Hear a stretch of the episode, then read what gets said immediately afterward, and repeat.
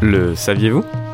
Les cuboméduses ou méduses boîtes sont une sorte d'invertébrés se rapprochant des méduses communes mais qui s'en distinguent tout de même et n'appartiennent pas à la même classe à cause notamment de la forme particulière de leur ombrelle en forme de tube ou de boîte, d'où leur nom, alors que celle des vraies méduses est bien plus arrondie.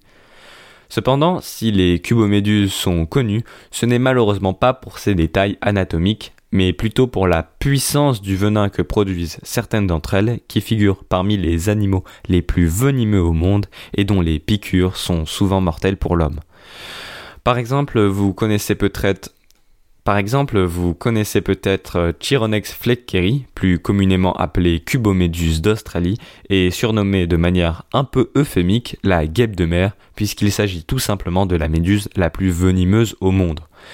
Présente dans tout le Pacifique tropical ouest, englobant par exemple l'Indonésie et la Papouasie-Nouvelle-Guinée, la cuboméduse d'Australie aurait tué au moins 70 personnes rien qu'en Australie durant la dernière décennie à cause de son venin capable de tuer un homme en à peine quelques minutes. Naturellement, toutes ces morts ne sont pas intentionnelles, car comme toutes les méduses venimeuses, la cuboméduse d'Australie n'a aucun intérêt à tuer des êtres vivants qu'elle ne peut pas consommer. Toutes les piqûres sont donc le résultat d'un concours de circonstances malheureux, puisque la méduse étant transparente et ses tentacules très longs, de 3 à 4 mètres, et très fins, il arrive que malencontreusement, des baigneurs se prennent dans ces tentacules.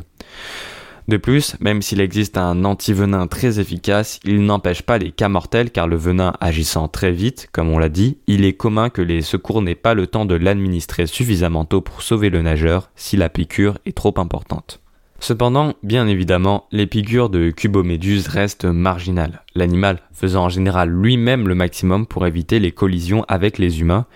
et les plages fréquentées sont spécialement aménagées, en général, pour éviter la présence de ces animaux. Alors, puisqu'on ne renonce pas à prendre la voiture à cause de possibles accidents, pas de quoi renoncer non plus aux plages australiennes à cause des cuboméduses.